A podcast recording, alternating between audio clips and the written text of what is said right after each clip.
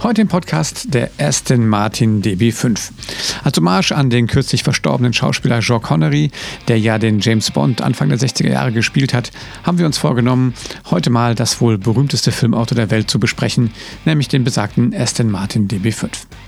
Wenn ihr wissen wollt, welche Features der Wagen in den Filmen hatte, wo die letzten paar verbliebenen Exemplare abgeblieben sind und was so ein Schätzchen jetzt wohl heutzutage kostet, dann bleibt dran und genießt die nächste Folge Classic Podcast zum Aston Martin DB5, dem James Bond Auto schlechthin. Doch bevor es jetzt losgeht, hier noch ein Hinweis auf unseren Partner, die Hiscox Versicherung. Ihr wisst, bis zum 30. November ist Wechselzeit. Das heißt, wenn ihr einfach überlegt, eure Autoversicherung zu wechseln, lasst euch doch mal ein Angebot von der Hiscox machen unter www.hiscox.de slash classiccars. Und dort findet ihr einen äh, Rechner, mit dem ihr euer Auto einpreisen könnt. Und ähm, ja, und es gibt auch noch ein Gewinnspiel, äh, dazu aber gleich im Laufe des Podcasts mehr. Also viel Spaß mit James Bond, mit dem Aston Martin DB5. Hi und herzlich willkommen zu Classic Podcars, dem Podcast rund um klassische Automobile, zusammen mit Olli, Frank und Ron.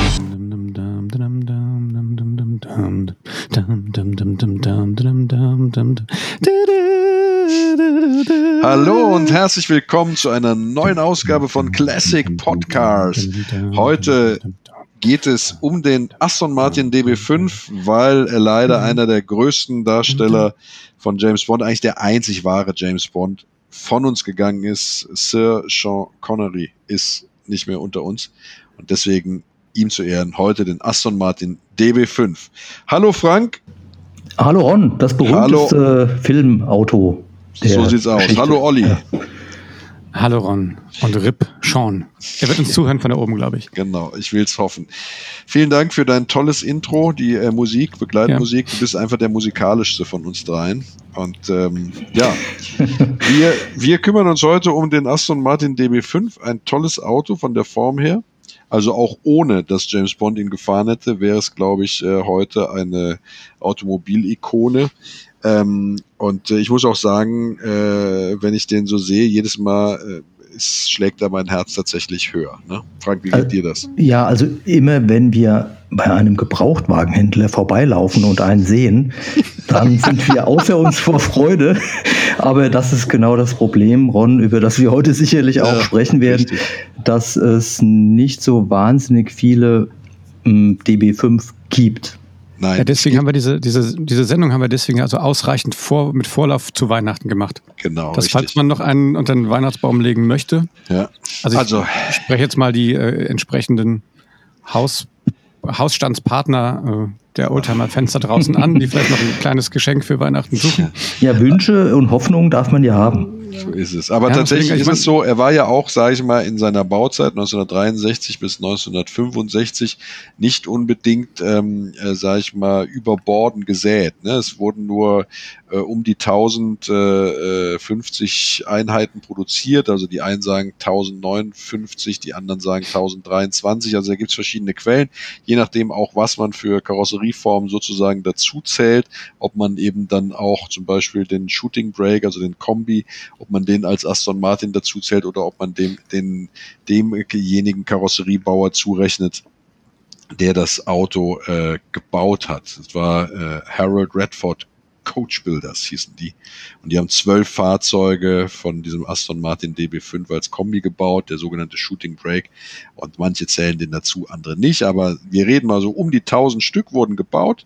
Und äh, da ist es ja tatsächlich logisch, dass äh, heute davon nicht mehr so viele äh, existieren, ähm, weil er zwar gehörig Power hatte für die damalige Zeit, aber eben mit einer starren Hinterachse auch nicht das allerbeste Fahrwerk. Und so könnte es durchaus sein, dass ein paar davon auch abgeflogen sind.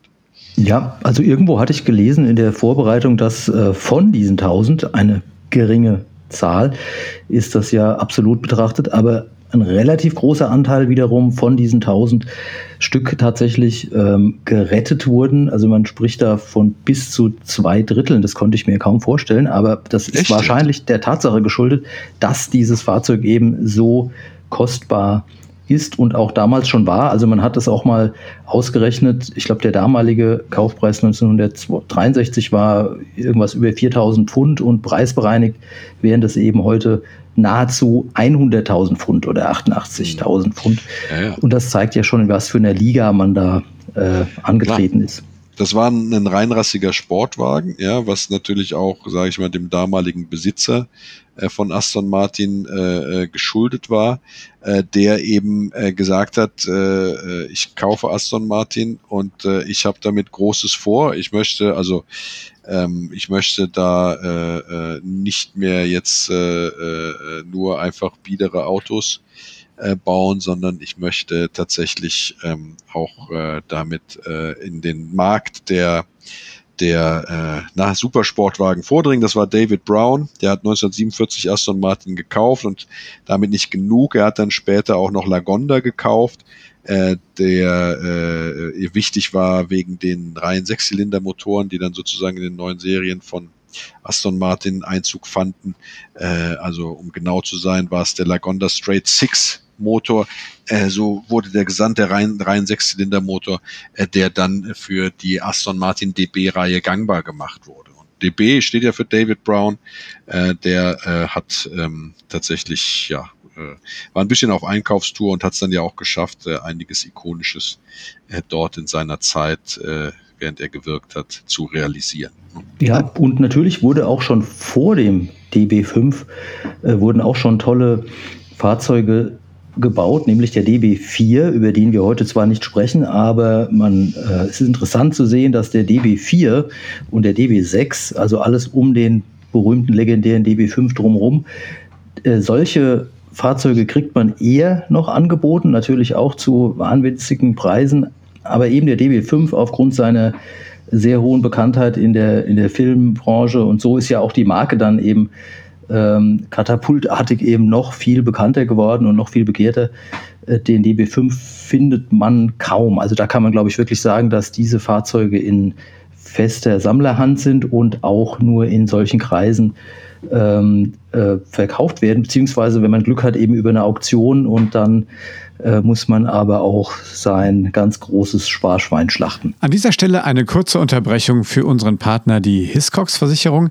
Hier gibt es ein tolles Gewinnspiel unter www.hiscox.de slash classic-podcars.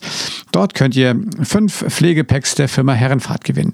www.hiscox.de slash classic-podcast.de Bis zum 30. November läuft hier noch ein super Gewinnspiel. Und jetzt geht's weiter mit unserem Podcast und dem Aston Martin DB5, dem James Bond Auto schlechthin. Viel Spaß. Es ist ja tatsächlich so, ähm, dass äh, Ian Fleming, oder heißt er Ein oder Ian? Nee, Ian. Ian, Ian Fleming. Ian Fleming. Ähm, der übrigens auch Chitty Chitty Bang Bang geschrieben hat, aber das ist nur, sag ich mal, äh, am Rande wichtig. Ähm, äh, Ian Fleming hat ja damals in seinem, ähm, in seinem Buch, als das als Vorlage für den Film Goldfinger diente, niemals von einem Aston Martin DB5 gesprochen, sondern immer von einem Aston Martin DB2, den er da beschrieben hat. Aber da der DB2 damals ähm, nicht mehr erhältlich war und der DB5 das aktuelle Modell war, hat man sich dann ähm, äh, bei der äh, entsprechenden Produktionsfirma, die die James Bond Filme äh, produziert hat, darauf geeinigt, äh, dass äh, äh es eben dann der DB5 wird. Ja, also auch natürlich äh, mit einer gewissen Werbewirksamkeit. Äh, das äh, ist ja klar. Ne? Ja, also wir eiern so ein bisschen drumherum, wo wir da jetzt einsteigen. Äh, Ron, sollen wir mit der Karosserie vielleicht einsteigen oder möchtest du lieber über Motor und Fahrwerk sprechen? Äh, es ist ja alles recht exquisit, außer der Starrachse, die hattest du schon erwähnt, da würde man sich aus heutiger Sicht ähm, eine Einzelradaufhängung wünschen, war damals nicht gegeben. Ähm, nee, wir können ja einfach mal, wir können ja mal sagen, wo der herkommt. Der, der Aston Martin DB5 ist sozusagen der äh, Nachfolger des DB4. Das äh, war jetzt nicht schwer, da hätte man auch so drauf kommen können und war im Grunde genommen baugleich, ähm, äh, bis auf den Motor, der von 3,7 auf 4 Liter angewachsen ist und äh, dann ähm, sieht man mal, sage ich mal, von den wenigen Erstserie DB5 an, dann ein ZF äh, Fünfganggetriebe bekommen hat. Ja, äh, und der Fabrik Friedrichshafen. Ja, so großartige Qualität. Ja. ja. auch heute noch. Auch heute, und, ja. und äh, er hat halt äh, äh SU äh, Gleichstromvergaser. Äh, ja, genau wie mein Spitfire. So ist das, das ja, das ist so. Das ist tatsächlich so. ja, Diese SU-Vergaser so. waren ja damals in, in, in, in, in sehr vielen englischen Fahrzeugen verbaut, also in MG, in, in, in, in, in äh, in allen möglichen und eben dann auch äh, bei Aston Martin und ähm, äh, Jaguar der, hast du noch vergessen. Ja. Jaguar, ja, ja, genau. genau. So. Und äh, der dieser Motor, der hatte dann 282 PS, das war gar nicht schlecht für die damalige Zeit und hat ihn dann auf so um die 220 bis 230 km/h katapultiert.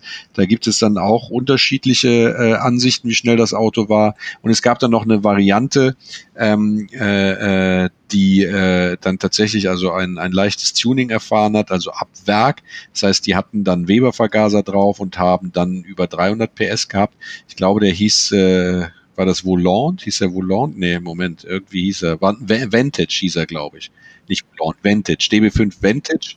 Und der hatte dann halt eben äh, tatsächlich 330 äh, PS äh, und äh, äh, ja, war dann eben die Sportversion äh, äh, zu, vom, vom Aston Martin DB5 äh, und der hatte dann sozusagen den konfigurierten Motor, wie er dann eben auch in den Aston Martin Rennfahrzeugen äh, äh, ja, war. Ja. Also wenn man bedenkt, dass man Anfang der 60er Jahre äh, froh war, wenn man ein 30 PS Käfer fahren konnte, dann muss ich sagen, dass ich diese 286 äh, DIN PS äh, das Aston Martin DB5 schon sehr, sehr beeindruckend äh, finde. Ähm, und die Leistungsdaten und die Fahrwerte, die Ron gerade dargelegt hat, auch die, äh, das Drehmoment, das war ja auch für damalige Verhältnisse 390 Newtonmeter äh, enorm. Also mh, insofern ist klar, dass der Wagen aufgefallen ist und das sollte er ja auch, also nicht nur die schöne Optik, sondern eben auch diese äh, Technik. Genau. Ähm, man Kompressor konnte keiner kaputt gehen, 16V konnte auch nichts kaputt gehen, gab es alles genau. nicht. Äh, Turbo auch konnte auch nichts kaputt gehen. Also das ist insoweit äh, all, allenfalls die Zylinderkopfdichtung durch diese enorme Kraftentfaltung und Hitzeentwicklung, das vielleicht. Ansonsten ja ein äh, durchaus solides Triebwerk. Genau, also man, man muss dazu natürlich auch sagen, äh, der Aston Martin war ja ähm, auch so, jetzt ohne sage ich mal, dass man so sehr auf die Leistung eingeht, ähm, war mehr mit Luxus äh, äh, ja, assoziiert. Ne? Genau. Ja, also ja. ich muss nämlich nochmal verbessern. Also die Vantage-Variante teilweise wird auch angegeben mit 318 PS.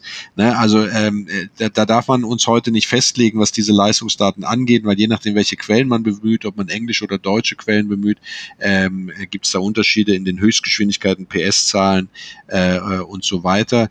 Ähm, aber tatsächlich war es so, dass der, dass der Vantage natürlich dann etwas mehr Power hatte. Aber der der 007 äh, Aston Martin DB5 war eben der klassische mit den 286 PS. Ähm, ähm, Äußerst beeindruckend bei einem Leergewicht von unter 1,5 Tonnen. Wie hat man das geschafft, Ron? Warum war der so leicht?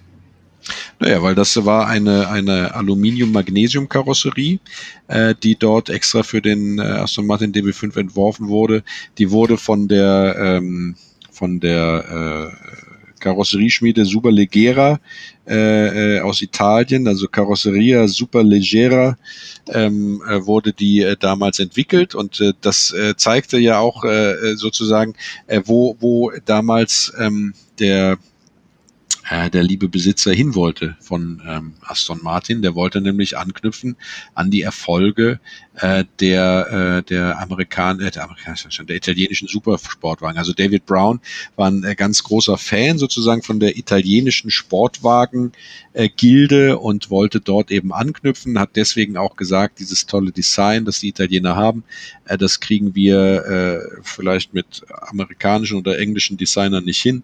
Deswegen gehen wir auch mal direkt nach äh, nach äh, Italien und lassen da das äh, Auto dann entsprechend designen und äh, ist dann eben bei dieser bei dieser äh, äh nach Karosserieschmiede äh, Superleggera äh, gelandet, die ja dann auch eben dieses zeitlos schöne Design für Aston Martin geschaffen haben.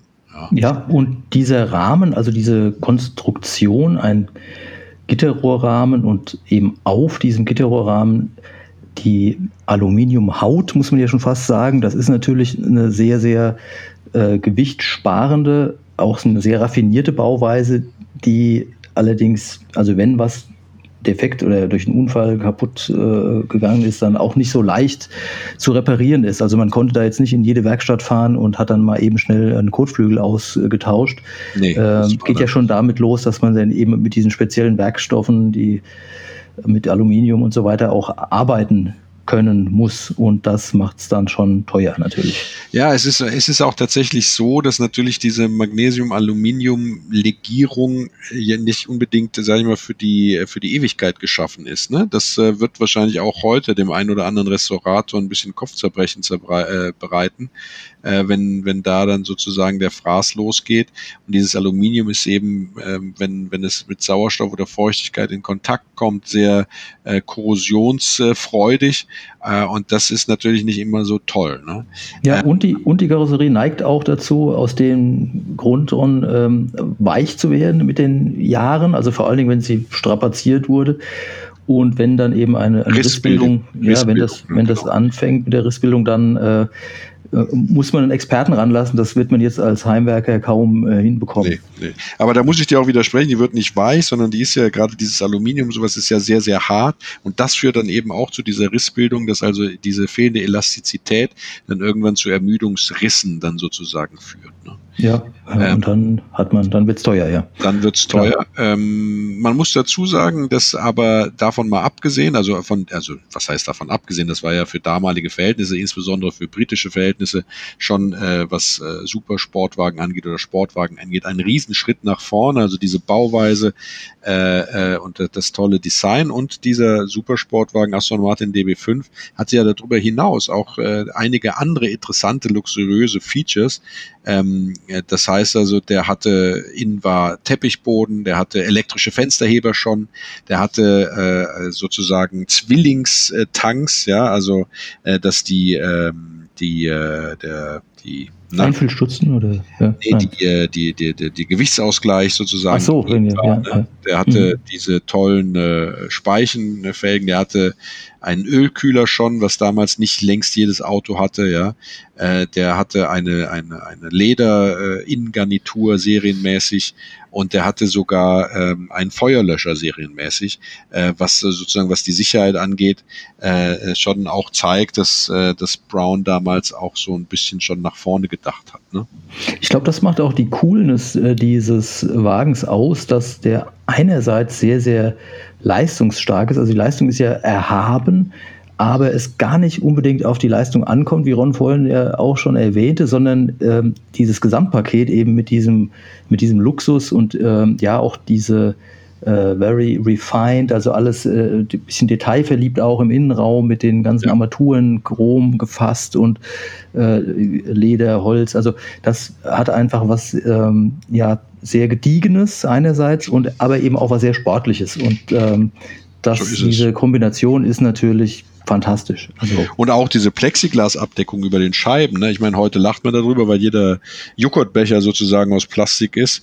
Ähm, aber damals war die Verwendung ja. von Plexiglas äh, mhm. gar nicht mal so äh, äh, unkritisch, sondern da steckte man noch in den Anfangsschuhen sozusagen Plastikelemente in der mhm. Verarbeitung äh, mit, äh, mit einzubauen. Ähm, ich traue dieser Zeit nach, weil heutzutage jedes Auto äh, besteht ja quasi zu 60 Prozent die Karosserie aus Plastik. Ja? da hast du riesige ja. Stoßstangen, wo du denkst, was für ein tolles Heck und dann klopfst du gegen, ist es alles Plastik. Ähm, und äh, da, damals war es aber noch so, dass also die Verwendung von, von Plastikwerkstoffen, die ja auch dauerhaft sein mussten, ja, die dann entsprechend auch äh, ähm, Vibrationen und sowas standhalten mussten, dass das ähm, dann doch auch, äh, sage ich mal, äh, für Modernität äh, gestanden hat. Ne? Und, äh, ja, ja. Genau. Also Technologieträger in gewisser Weise. Ne? Technologieträger, ne? genau. Mhm. Also die Getriebevarianten waren am Anfang äh, das äh, Vierganggetriebe mit dem Overdrive. Das war aber sehr, sehr schnell wieder raus. Es hatten nur die ganz wenigen wirklich allerersten Modelle. Dann kam das ZF Fünfganggetriebe und äh, was viele nicht wissen, es gab sogar auch noch ein Dreigang Borg-Warner Automatikgetriebe, äh, das sozusagen als Zusatzausstattung äh, erhältlich war ähm, und äh, das äh, dann äh, nochmal ersetzt wurde durch ein anderes Borg-Warner Automatikgetriebe äh, äh, ganz am Ende der Bauzeit. Ne? Also von daher hatte er schon einige Sachen zu bieten. Ähm, was das Fahrwerk angeht, hatte er nur vorne Einzelradaufhängung, hinten eine, eine, eine Starrachse ähm, mit ähm, Blattfedern, wenn ich richtig informiert bin. Und das hat natürlich dazu geführt, dass dieses Auto, ja, ähm, sage ich mal, nicht die aller, allerbeste Kurvenlage hatte, sondern er war so, eine, so ein bisschen Heckschleuder damit dann auch und besonders in dem Umbau zum Kombi, ähm, also zum äh, Shooting Brake, äh, da hatte das, sobald er etwas beladen war, äh, waren die Fahreigenschaften wohl absolut katastrophal und dann galt das Auto als unfahrbar. Also dieser Shooting Brake Kombi war im Grunde genommen eine Fehlkonstruktion oder nur eben zum Flanieren oder wenn man langsam einen Umzug machen musste oder sowas. Aber wobei ich sagen muss, ich bin ein großer Shooting Brake Fan, der sieht schon aber auch eigentlich cool aus. Ist er ja, jetzt ja darauf eingegangen, als ich gesagt habe, wenn man mal ja. einen Zug machen muss. Wer macht denn mit dem Aston Martin? Nein, nein, also ich finde find ja Shooting Breaks grundsätzlich eine geile äh, Karosserieform. Absolut. Auf jeden Fall, ja. Äh, ja. Super. Also es ist halt eine gute Kombination aus Kombi einerseits, äh, also Lademöglichkeit und andererseits auch so diese sportlichen Coupéhaften Züge, also schon was äh, sehr, sehr Schönes, ja. Könnte also man Shooting Break Special machen. Wir kennen das ja, ja von, von ja. Schneewittchensarg, ne? von dem Volvo. 1800 ES, ja, ja genau. ein, ein, Traum.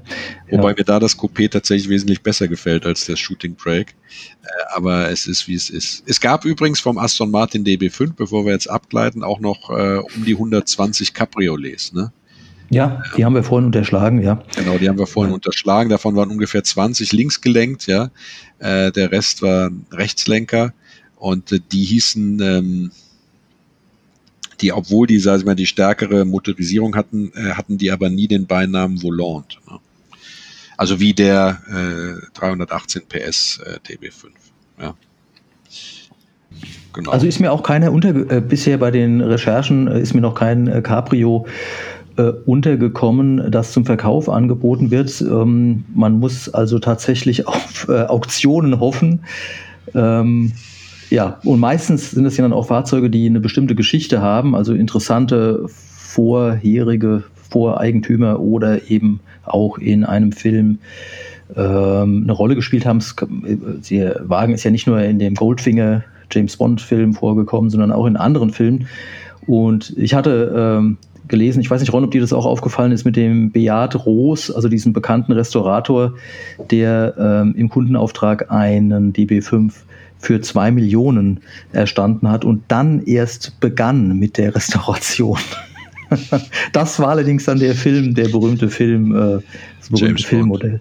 Ja. ja, ja. ja du, da, was will ich dazu sagen? Das ist einfach Sphären, da drin bewege ich mich nicht. Ähm, aber wenn ich mich in den Sphären bewegen würde, würde ich mir natürlich auch sofort einen Aston Martin DB5 kaufen. Und ich glaube, dass diesen Leuten, die also so viel Geld haben, diese Autos da äh, erstmal schrottreif kaufen zu lassen für Utopisches und dann nochmal für Utopisches restaurieren zu lassen, das ist denen völlig Wumpe, wie viel das kostet. Ja? Das ja, ist da, denen einfach äh, völlig egal. Äh, da wird ein Lebenstraum äh, erfüllt. Aber ich denke, die darüber zu sprechen, Ron, macht insofern äh, trotzdem Sinn, also damit man eine Größenvorstellung hat und auch versteht, warum die Marke, also diese, diese, da spinnt sich ja auch eine Legende drumherum, eben äh, so stark ist, dass dann auch Nachfolgemodelle, die wir heute zwar nicht schwerpunktmäßig im Auge haben, aber da wäre dann auch der DBS, den ich auch ganz schön finde, aus den 70ern, frühen 70ern zu nennen, warum die dann eben auch so stark äh, im Wert zugelegt haben, wenn auch nicht ganz so krass wie der DB5, also vielleicht erschwinglicher sind. Aber das erklärt eben so ein bisschen, wie, ähm, ja, woher kommt die Faszination an dieser Marke bis zum heutigen Tag, ja. Ja. Also wir können natürlich, wenn wir jetzt ein bisschen, ich weiß nicht, wie weit wir da ins Detail gehen sollen bei dem DB5. Ähm, äh, man kann natürlich noch die Anekdote darüber erzählen, äh, wie der, wie der, wie der, äh, wie der damalige ähm, ähm, äh, der Rennleiter äh, sozusagen die Projektgruppe geleitet hat und äh, Händering versucht hat, für das DB-Modell, also für die DB4 vor allem, ein, ein Styling zu entwickeln. Also das war ja sozusagen die Form, die dann der DB5 oder der DB6 auch hatten. Und äh, es gab dann einen, einen ähm, äh, einen Hausstylisten, also einen, einen Hausdesigner äh, bei Aston Martin, äh, der hatte den Namen Frank äh, Feely. Und dieser Feely, der hat unzählige Vorwürfe vorgelegt und äh, das muss also wie sozusagen äh, ein Sketch gewesen sein, wie damals in der Wochenshow, ne, äh, dass man immer gesagt hat, nein, Feely, du bist raus, ja, das ist ein Scheißentwurf, setz dich nochmal hin, mach weiter. Und irgendwann hatte dann aber dieser Projektleiter dann eben mit Frank Feely ähm, äh, abgeschlossen und hat ihm dann auch gesagt, du, das wird nichts mehr, du kannst irgendwas äh, designen hier im Haus, aber auf gar keinen Fall die DB-Reihe.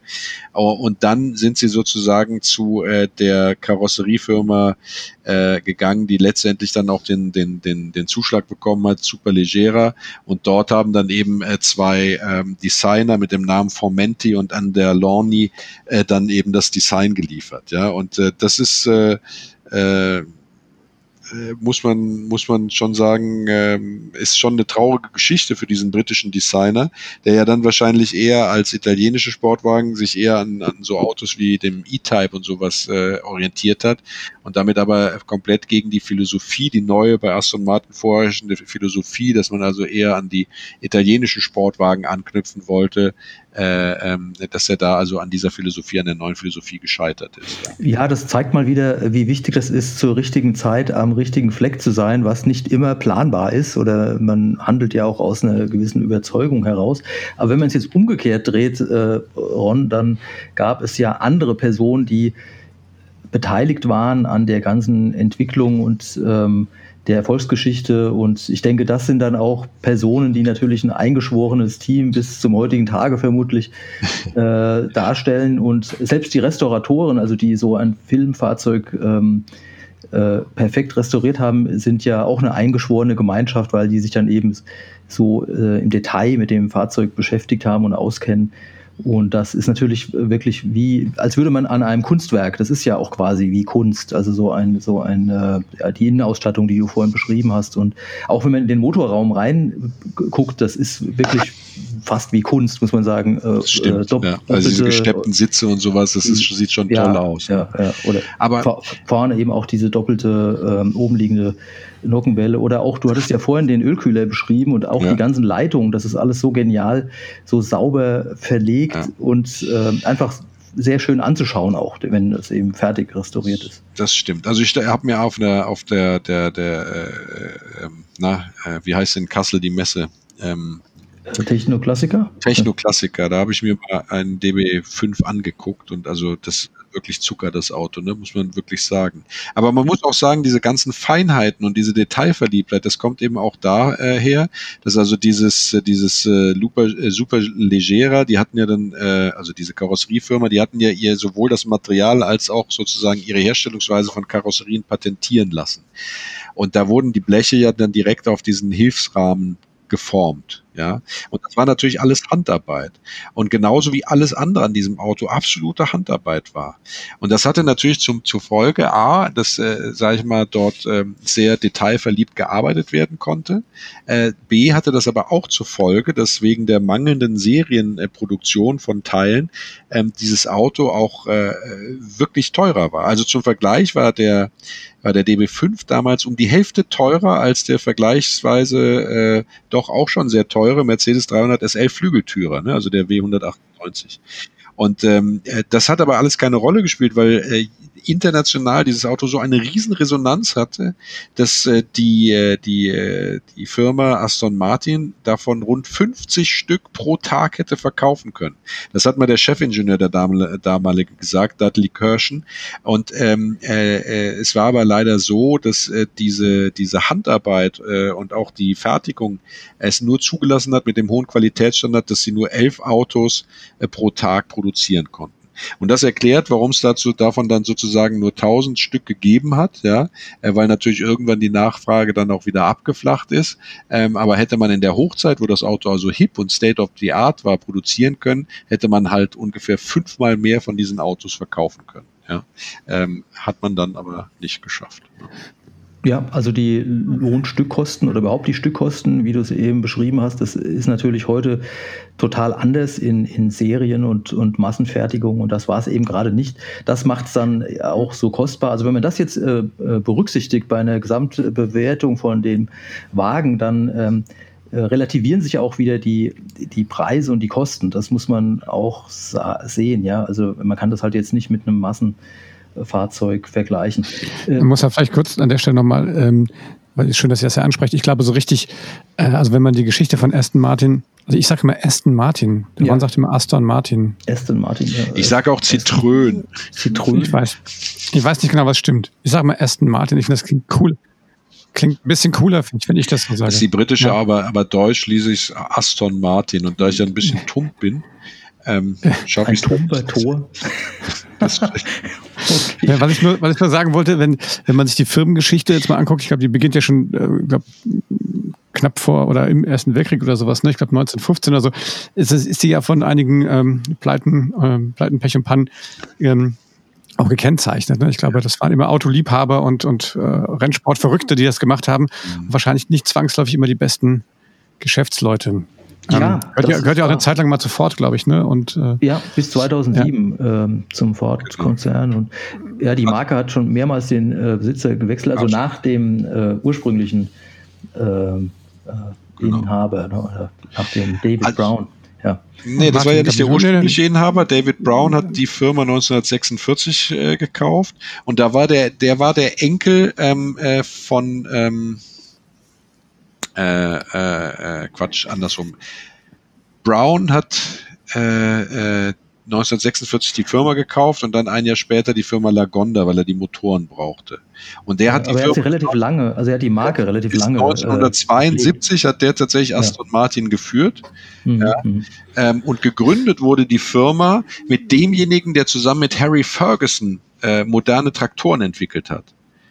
Ähm, Da kann man mal wieder sehen, alles geht irgendwann zurück auf die Traktoren. Ich finde auch, dann, wenn du mich jetzt gefragt hättest, hätte ich auch gesagt, ich glaube, du meinst Bamf Bamford and Martin, meinst du? Also der Martin, der Aston Martin Martin hat mit dem Herrn Bamford, ich glaube 1900, boah, ich glaube, ich meine, das wäre vom ersten 1913 oder sowas, haben die Genau. die erste Firma gegründet. ursprünglich, also ganz ursprünglich war äh, das äh, Unternehmen 1860 gegründet worden, hat aber was ganz anderes produziert, nämlich Zahnräder. Ja.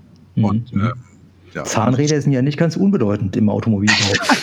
Also es ist ein bisschen alles sehr verwirrend, ja. Ja. Äh, äh, aber auf jeden Fall ist es so, dass man auch heute noch, ja, und das, also das, das empfinde ich so, Aston Martin, ja, wenn du das Mhm. gerne möchtest, Olli, versuche ich mich Mhm. daran zu halten.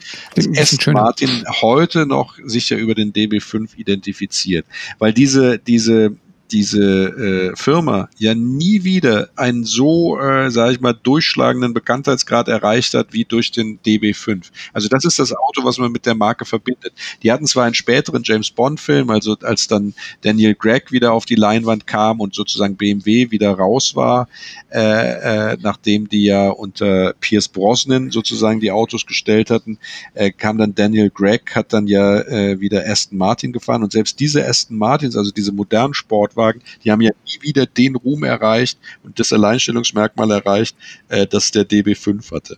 ja. Ähm, O- Obwohl sehr viele Promis natürlich ähm, äh, heute auch diese Marke lieben und fahren und auch unter den Sammlern, also neben den Personen, die einfach nur still und heimlich für sich genießen und schweigen, gibt es ja auch prominente Fahrer und ich bin ziemlich sicher, ähm, äh, schieße ich jetzt mal ins blaue Ron, äh, dass der Jeremy Clarkson zum Beispiel, dieser sehr beliebte britische äh, 100 Pro. Moderator, dass der bestimmt in seiner gewaltig großen Sammlung auch ein, auch ein DB5 hat.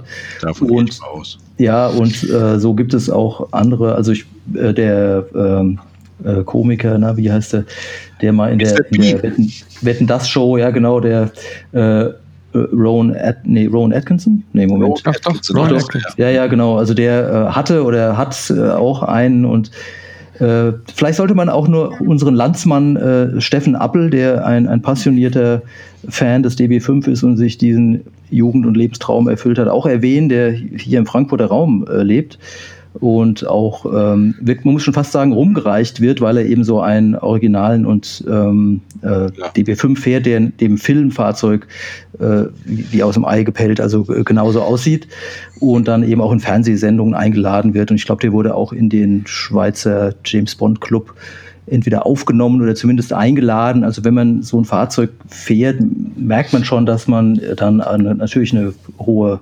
Aufmerksamkeit auch genießt. Es gibt einen es gibt einen Schweizer James Bond Club. Ja, ja, ja. Glaube ich in jedem Land. Also ich bin der Mann, der ich. James Bond ich Club. bin ja mal, ich bin bei einem Aston Martin DB8 mitgefahren. Und wie war das, Olli? Wow, amtlich. Das ist ein, ein gemeinsamer Freund, gemeinsamer Freund von Ron und mir, ja, ja. der, wenn er dann seinen, äh, seine Aston Martins verkauft, sich dann halt E-Types kauft. Mhm. Ähm, dann, ähm, Frank, an Frank. ja, vielen Dank. Ihr wollt mich jetzt nur provozieren wegen meinem Triumph Spitfire.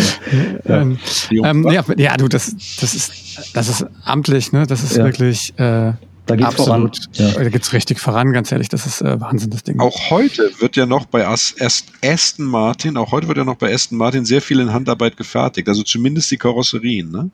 Äh, das ist auch heute noch so. Ähm, also äh, klar, es gibt eine ganze Reihe von Serienteilen und äh, als, äh, sage ich mal, die Gemeinschaft mit Ford dort entstanden ist oder als äh, Aston Martin von Ford gekauft wurde, war es natürlich auch so, dass eine ganze Vielzahl von Serienkomponenten äh, äh, dort Einzug gehalten hat. Aber es gibt immer noch äh, im Vergleich zu anderen Automobilbauern und selbst äh, zu anderen hochpreisigen Automobilbauern immer noch einen, einen nicht geringen Anteil, äh, der am Aston Martin äh, auch heute noch an den Modellen per Hand gefertigt wird. Ja, und wer sah am allercoolsten aus in dem DB5? Das war natürlich der eingangs erwähnte Sean Connery, der äh, leider nicht mehr unter uns weilt seit kurzem. Ähm, aber der ist vielleicht auch, äh, vielleicht ist das auch ihm zu verdanken, dass der Wagen dann ähm, durch diese Dreharbeiten damals und durch die ganze Filmproduktion so gut rauskam. Die, die haben irgendwie gut zueinander gepasst, beide sehr cool. Ne? Sehr, äh, ja, sehr british. Ne? Vielleicht mal ganz kurz, um, vielleicht Bond, wie viele Filme gab es denn mit dem DB4 und äh, welche waren? DB4. Olli weiß sowas. Entschuldigung. Der Olli, der ist da, der weiß sowas bestimmt. Ich wollte aber gerade kurz, bevor wir jetzt gleich zu, ja schon bei Trivia jetzt, oder was? Ja, wir, ähm, ich wollte nur kurz die, den Wechsel was, James Bond schaffen, ne? Ja gut, der, der, der, der schwebt ja, der Geist John Connerys schwebt ja über dem ganzen über der ganzen Sendung. Ähm, aber ich wollte noch kurz, was ich spannend finde, ist ja, dass zur, zur neueren Geschichte von, von, von Aston Martin, ähm, die sind ja ab nächstem Jahr wieder in der Formel 1 drin. Ah, ja, richtig. Ja. Äh, ja. Äh, mit einem berühmten Fahrer, den könnt ihr euch wahrscheinlich, ja, Frank, du weißt es. Äh, nein, äh, äh, weiß ich nicht. Vettel. Sebastian Vettel für das. Für, ah, fantastisch. Ja, ja. ja. Und, das, und das, ist, das Interessante ist ja, dass ja. quasi der, der, ähm, ich glaube, der Vorstandsvorsitzende von, von, von Aston Martin ist äh, der Vater von Lance Stroll, also von einem der Fahrer. Und ähm, der hat jetzt schon, ein, der hatte schon Race Point oder Racing Point, glaube ich, hatte schon ein Formel 1 Team. Ja. Und ähm, das lässt sich hoffen. Also was, ja, genau, was so, und man wieder in alten jetzt, Rom anknüpfen kann. Ja, hm. ja ich glaube, das der richtige Zeitpunkt ist, in so eine Liga wie die Formel 1 einzusteigen, aber ähm, Formel 1 ist langweilig geworden. Ja, das wird jetzt, das wird jetzt mit unser Sebastian im, im, im DB5 Remake nächstes naja, Jahr dann Ende. zu wünschen, ja. ja. Mhm. naja, gut. Aber ähm, ja, wenn wir die, ähm, die Geschichte ist ja tatsächlich von, ähm, oder die sind wir jetzt schon bei Trivia? Also ich wollte ja nicht in Trivia also reintreiben, so, aber so, so, äh, zu, zu Turbo, ähm, also man muss ja dazu sagen, es gibt ja diese Originalfilme wirklich aus den 60ern und dann erst dann tauchte der immer wieder mal so als, als ähm, Zitat ja dann in den moderneren Filmen auf. Ähm, und, ähm, und damit gibt es im Prinzip eigentlich neun Filme. Wenn man den ganz neuen jetzt sogar dazu rechnet, ähm, dann äh, gibt es neun Filme. Also der jetzt eigentlich ja die, letztes Jahr rauskommen sollte, dieses Jahr rauskommt. Genau. Keine Zeit zu sterben. Ja. Keine Zeit zu um, sterben. Also neun, allein diese Bond-Filme, wie gesagt, ja. Und genau. kennst du sie ja. auch, Olli? Weißt du, welche sind? Also soll ich da kurz aufzählen? Ja, das ja gerne. Also es ging los mit, mit dem also wahrscheinlich unter Bond-Fans wahrscheinlich dem, der Mutter aller Bond-Filme Goldfinger, dann Feuerball und es gab ja schon mal, ein, ähm, also dann, das waren eigentlich schon die Originalfilme und dann ging es mit Goldeneye und ähm, dann Der Morgen stirbt nie weiter. Die, die Welt ist nicht genug. Ja, nicht genug und, ähm, Brosnan, oder? Jetzt fragst du mich was, ich kenne mich jetzt mit Autos aus, nicht mit James Bond. Ja. Darf doch, ich glaube schon, oder? Ich weiß es nicht mehr. Ich muss nachher in der Filmografie ja, nachgucken. Pierce, Pierce Brosnan, ja. ja. Genau. Ähm, genau. Und dann kommen halt hier die, ähm, die modernen, die Casino Royale, Skyfall, Spectre. Mhm, mh. Aber ich glaube, ich glaube, in Skyfall ist das doch, wo die das Ding so in Klump schießen. Ja. Da kann ich ja, da muss ich ja ausschalten. ja. Ganz ehrlich, aber, da muss ich ja wegschalten. Ich habe auf Pause gedrückt, ja, und habe gegoogelt, ja. ob dieses Auto zerstört worden ist in, äh, in Skyfall, weil ich hätte dann ja. sofort äh, nie wieder James Bond geguckt, ja, weil ich äh, EN Productions dann für immer gehasst hätte, also die Produktionsfirma, die die Dinger macht. Und tatsächlich war es aber so, es war ein Modell im Maßstab 1 zu 2, das in einem einem 3D-Printer hergestellt wurde. Und davon wurde extra dieses Modell hergestellt, damit man das zu Klump schießen kann. Oh Gott, danke, danke Ron für diese Info. Jetzt Sehr kann ich gerne. ruhig schlafen. Aber ja. für all die, die sozusagen schlaflos waren, ist es ja tatsächlich auch so, dass ja auch ob des Riesenansturms von Flüchen von James Bond aus dieser Welt, die geglaubt haben, dass tatsächlich eine wahnsinnige Produktionsfirma da ein Auto äh, verheizt hat, das relativ selten ist, ja, äh, haben sie dann ja tatsächlich äh, in Spectre äh, extra eine Szene gehabt, wo dieser Aston Martin dann äh, von Q oder von dem Nachfolger, nee, also äh, nicht von dem Es jungen gibt ja einen neuen Q jetzt, den jungen, jungen Genau, Q. von dem jungen Q, Der Quartiermeister, finde ich mal. genau, cool. Quartiermeister restauriert wurde und am Ende fährt er damit ja auch versöhnlich dann noch durch die Gegend. ne? Also was interessant ist, aber wenn, wenn du jetzt schon so über, Schmerzen reden, also jetzt muss ich echt lügen, ich weiß nicht mehr genau, entweder bei Goldfinger, bei, bei, bei Feuerball. Ich glaube, die hatten ja drei Autos, irgendwie, das waren ja die Prototypen. Ja, die, die gab's ja, die, die, also, die haben die denen äh, gegeben. war bei DB äh, bei Aston Martin nachbestellt. Also das waren die, war das zwar auch umgebaute Filmautos, aber das waren dann sozusagen schon Serienfahrzeuge. Ne? Aber dann, dann war es wahrscheinlich Goldfinger, wo es dann halt wirklich diese Prototypen gab. Und ich glaube, Ja. dem einen haben sie das Dach weggeflext, um dann besser drehen zu können. Und einen haben sie bei irgendeiner Verfolgungsjagd zu Klump gefahren. Ja, ja. Äh, es, Ähm, gab schon, es gibt schreckliche Sachen da. Also man darf ja auch zum Beispiel diese ganzen Fast and the Furious äh, äh, Filme darf man ja auch alle nicht gucken, ne? weil was da an Autos verheizt wird, von denen man sagt, das, das dürfte Ja, einfach nicht. auch Klassiker, nicht nur Plastikautos. Genau, auch Ja. Klassik, amerikanische Ja. Klassiker in dem Fall. Aber tatsächlich war es ja damals, sage ich mal, ein einfacher äh, Gebrauchsgegenstand. Man wusste ja damals noch nicht, es war zwar damals schon ein teures Auto, aber man wusste ja nicht, was äh, für eine Ikone das irgendwann mal werden wird. Ne? Also vielen, Ja, und diese Autos, ich meine, bei solchen wertvollen und auch seltenen Autos ist ja diese Geschichte in der Regel, ähm, also die Historie der Autos sehr, sehr gut dokumentiert. Und Ja. ich glaube, die haben dann auch alle äh, eine, also auch diese alten Filmautos, die sind alle irgendwo wieder aufgetaucht. Ähm, Nee, alle nicht. Ich Ich glaub, glaube, einer zwei- ist verschollen, ne? da kann zwei sind, glaube ich, mal geklaut worden aus dem Flugzeug. Einer Ja. ist geklaut worden und der ist verschollen. Genau. Ja, genau, die geklaute, den, den komisch, ja. Sieben, genau. 1997 in Florida. Ja. Und ähm, na, ansonsten, ähm, wenn wir jetzt zum Beispiel mal bei James Bond und den, den Dingern sind, ich meine, James Bond ist ja bekannt für seine ganzen Features. Also ich glaube, entweder ist man Autohersteller oder Uhrenhersteller und kauft sich dann in der, in der ich sage mal, der Brokkoli-Familie genau. irgendwie kauft man sich da ein, ja. genau. Ähm, und äh, wir machen ich mal ein Rätsel mit euch jetzt. Jeder, jeder nennt mir jetzt mal drei Features, die der, äh, die der äh, Original James Bond ähm, der Aston Martin hatte. Jeder soll ähm, drei Features nennen. Ja, Du zuerst. Frank. Ich fällt euch ein? also äh, verschließbares äh, Waffenfach unter dem Beifahrersitz. Ja, geil. Das klingt besonders toll. Ne? Ja. Das, mit der Walter Äh, PPK. Gut, am bekanntesten sicherlich Schleudersitz. Da wäre ich beim, bei meinem zweiten und äh, lass mich nachdenken, was hat mich noch beeindruckt. Ähm, es gab, glaube ich, auch mal sowas wie ähm, eine Wasserkanone. Sowas gab es, glaube ich, in Feuerball. Die, genau, die gab es in Feuerball. Ja. Ja, ja. Und es gab aber noch viel mehr. Es gab ja auch äh, RAM-Aufsätze vorne und hinten, alles Mögliche. Ja. Ja. So, jetzt Und- ich drei oder was? Ja, ja du, du, du auch drei ran? Ja, also was ich total geil fand, war natürlich das Wechselnummernschild. Ne? Ah, ja, ja, ja. Das habe ich heute ja. noch bei mir äh, drauf. Das heute noch installiert. Ich die Umweltzone 1 und Ja, ja, ist klar.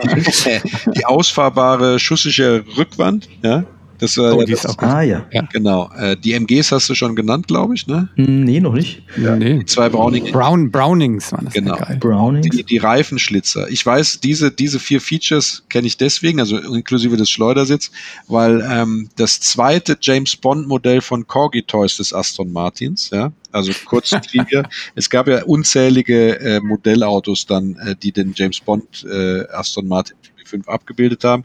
Und Corgi Toys war der britische Hersteller, der das einzige Funktions- oder also heute gibt es auch weitere Funktionsmodellhersteller, aber der, das damals ein Funktionsmodell des Aston Martins hergestellt hat.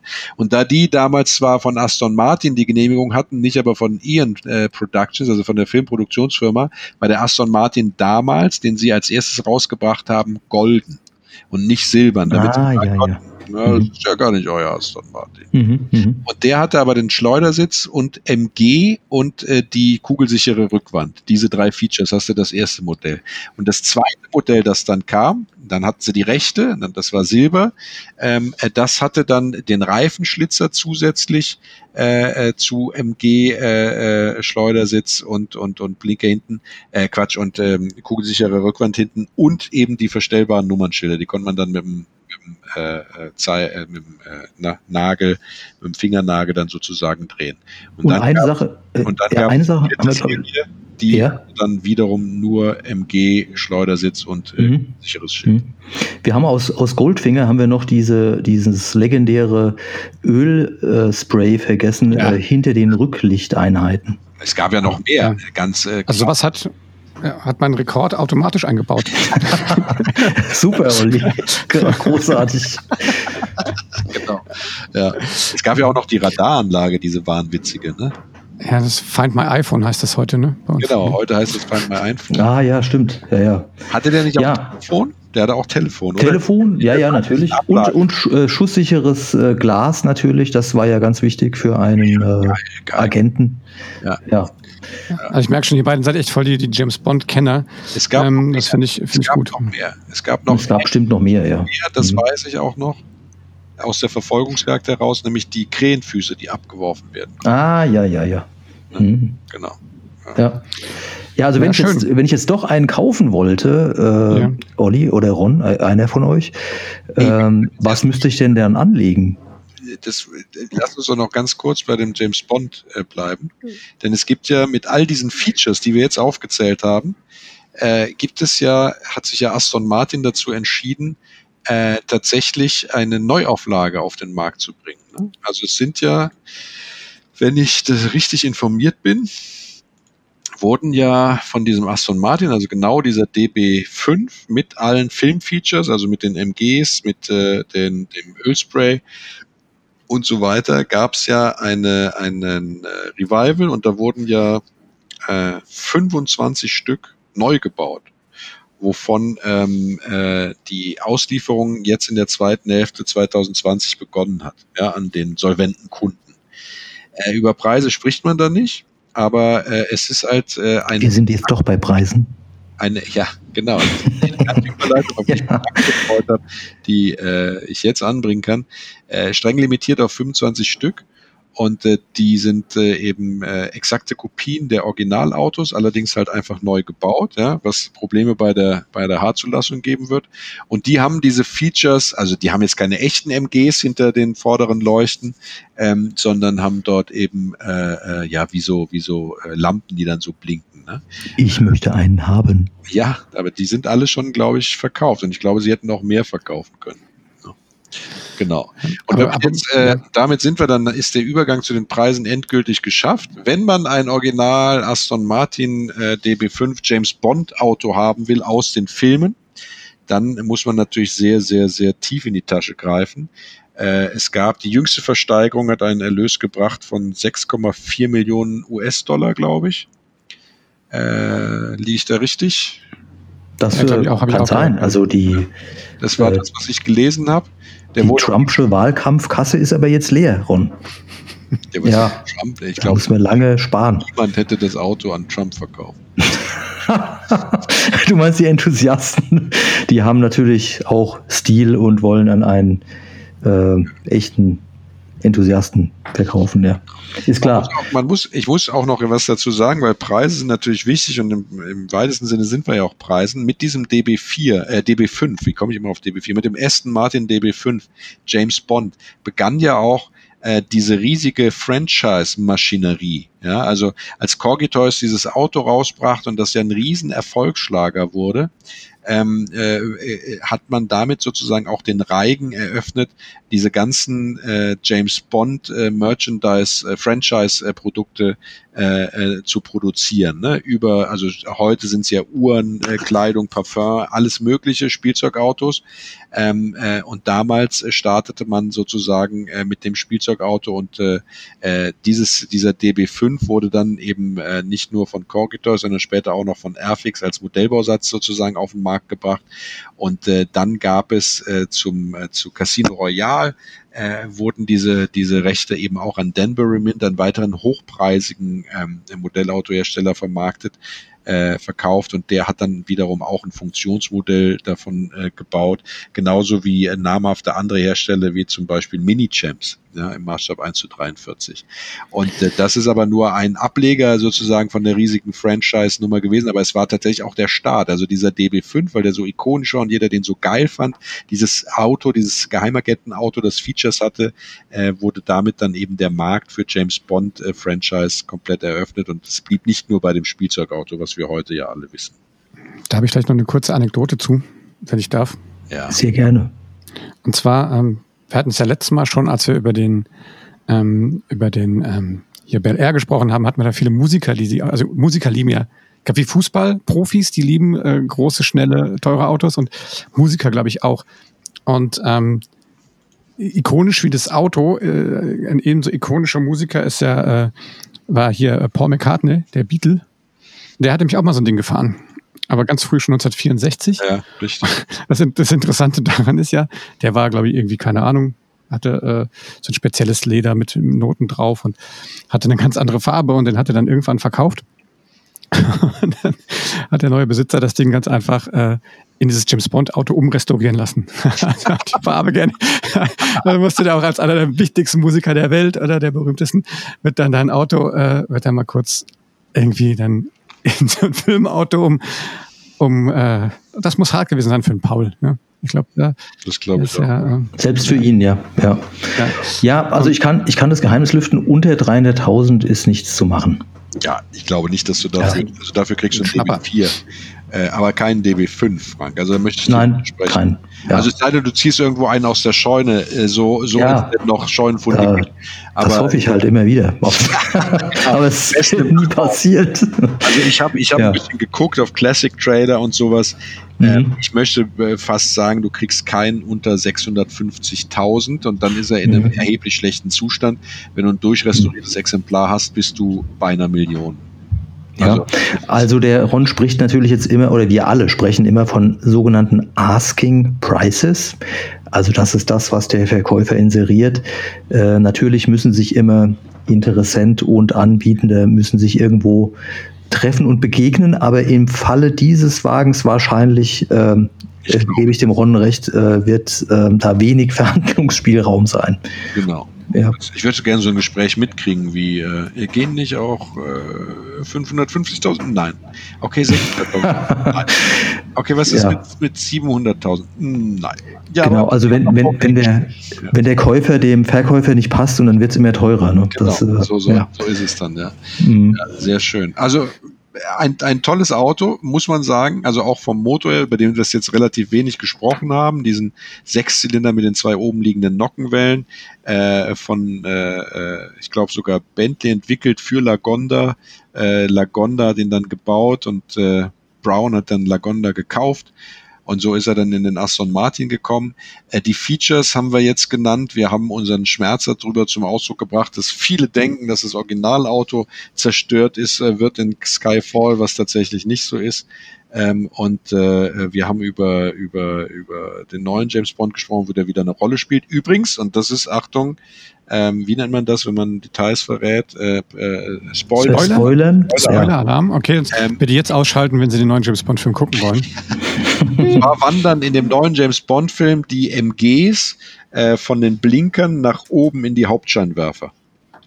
Aha, Detailwissen, ja.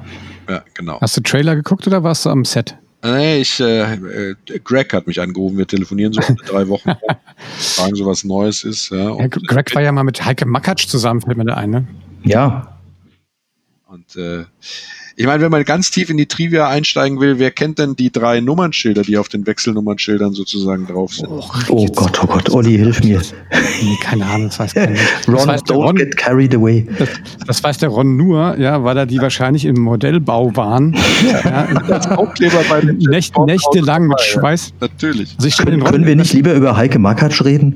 Ja, ja. BMT 216a, 4711 EA62 und LU 6789. Mhm, genau. Das sind unterschiedliche, unterschiedliche ähm, na, dass die Welt nicht braucht. Länder sind das. Das weiß, glaube ich, jeder. Ja. Aber was ist der Frank? Ich sehe das so, der Ron sitzt dann abends da, der hat dann so eine Lupe, ja, mit so, einem, mit so einer Stirnlampe an, ja, die gleichzeitig so ein Schweißband ist, damit ihm da nichts drauf tropft und dann klebt er das vor den auf seine Modellautos. Jetzt kriege ich ja. dieses Bild nicht mehr aus meinem Kopf, Olli.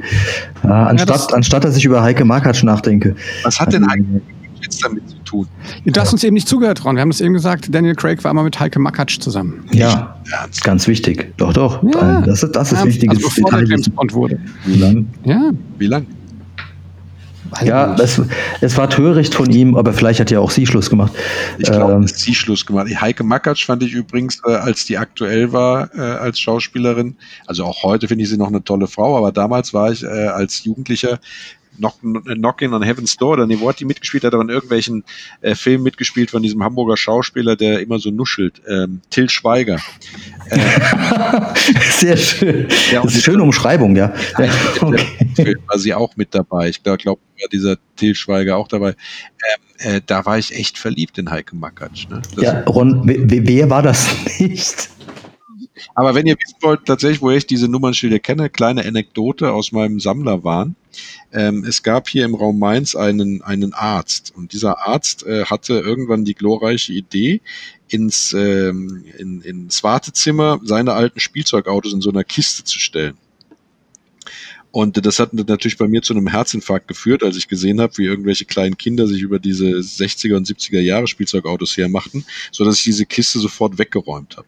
Und bin dann zu dem Arzt hin und habe gesagt, hier Arzt, das ist ja eine schöne Idee mit den Spielzeugautos, aber das ist halt sehr filigran, weiß nicht, ob das auch zu gefährlich ist. Äh, heutige Mütter haben da ja andere Ansprüche. Ich kaufe dir eine Kiste mit aktuellen Spielzeugautos und nehme dafür die Kiste mit dem alten Schrott mit.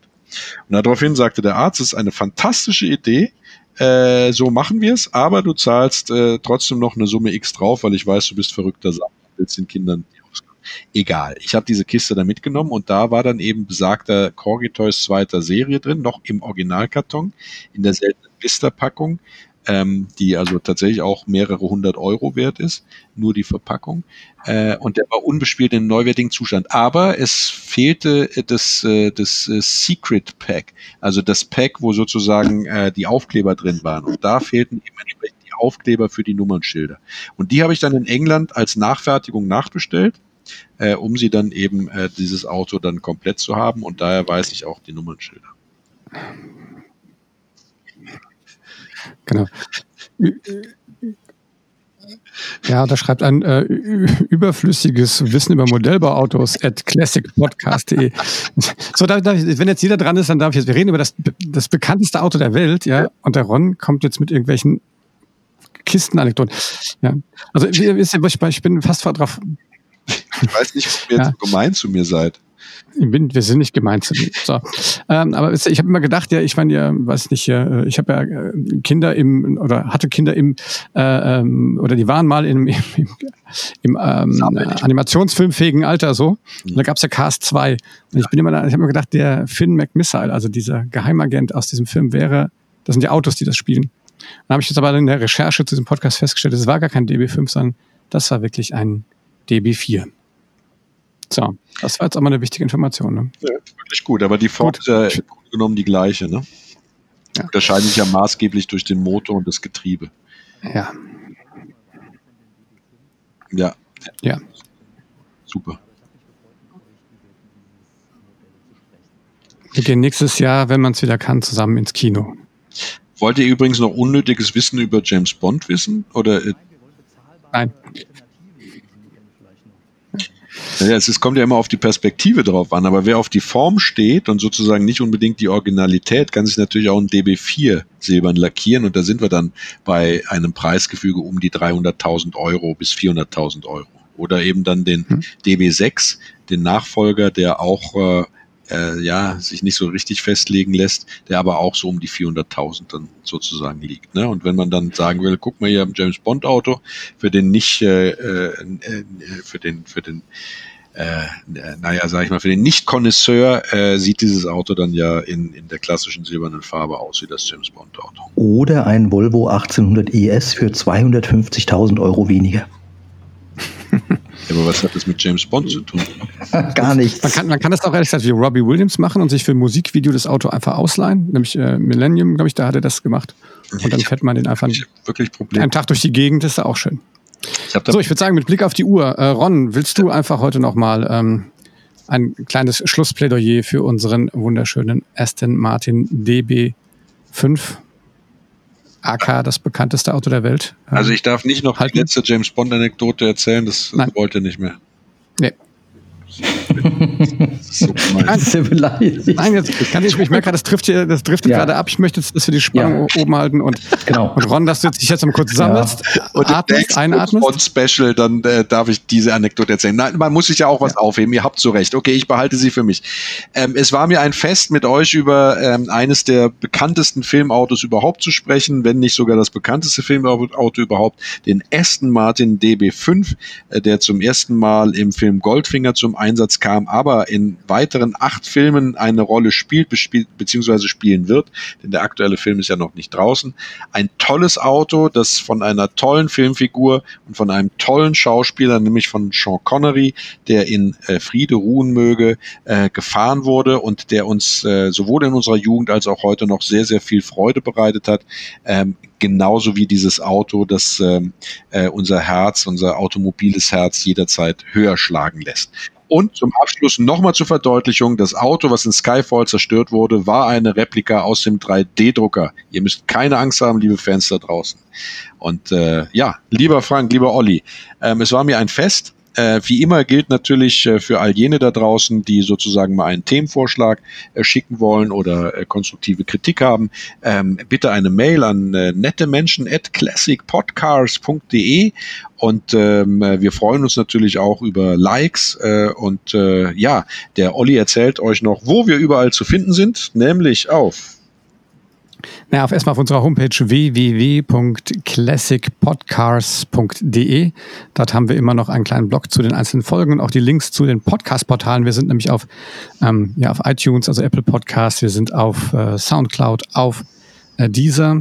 Ich versuche schon seit Wochen, dass wir auch mal bei Amazon Podcast unterkommen, aber die Aha, ignorieren ja. uns. Ja, vielleicht könnt ihr da mal protestieren. Mhm. Ähm, ja, und wenn es euch gefallen hat, dann gebt uns einen Daumen hoch oder auch fünf Sterne bei Apple Podcast. Das ist immer wichtig fürs Ranking. Ähm, ja, wenn ihr auch konstruktive Kritik habt, ähm, benutzt unsere schöne E-Mail-Adresse nettemenschen at classicpodcast.de. Und äh, wir freuen uns immer, wirklich immer, wenn ihr uns Feedback schickt und ähm, am meisten noch, wenn ihr noch ein paar Ideen habt, was wir besser machen können. Ja. In diesem Sinne, Frank, magst du noch was sagen? Oder? Nein, alles, alles bestens. Ich äh, freue mich schon auf die nächste Folge. Das wird eine Jubiläumsfolge übrigens. Oh, das stimmt. 50. Mhm. Mal gucken, ob wir da was Spezielles machen können. Ansonsten etwas später machen. Aber noch was Versöhnliches für dich zum Schluss, äh, Frank, weil ich ja immer auf den armen englischen Autos so rumhacke. Äh, ich würde mich nie trauen, auf dem Aston Martin DB5 umzuhacken. Das ist äh, eine, ein, ein wirklich tolles Auto, obwohl es aus England kommt. Das, ist, das ist beruhigend, sehr versöhnlich. Das, Sag also äh, mehr, mehr Lob. Mehr, mehr, mehr. Lob geht jetzt nicht mehr. Nein, das ertrage ich nicht. Liebe Hörer da draußen, macht's gut. Äh, ich hoffe, es hat euch Spaß gemacht. Äh, bis zum nächsten Mal. Tschüss, tschüss, ciao, ciao. Auf Wiedersehen. Bis bald. Bye bye, wie der Brite sagen würde. Genau. Dieser Podcast wird euch präsentiert von Robert Spaceship, dem Podcast-Netzwerk, von CamWeb und der Hiscox Versicherung, eurem Partner für Oldtimer-Versicherung. Bis zum 30. November ist noch Wechselzeit, also geht auf www.hiscox.de slash classic-cars und lasst euch ein spezielles Angebot für euren Klassiker machen.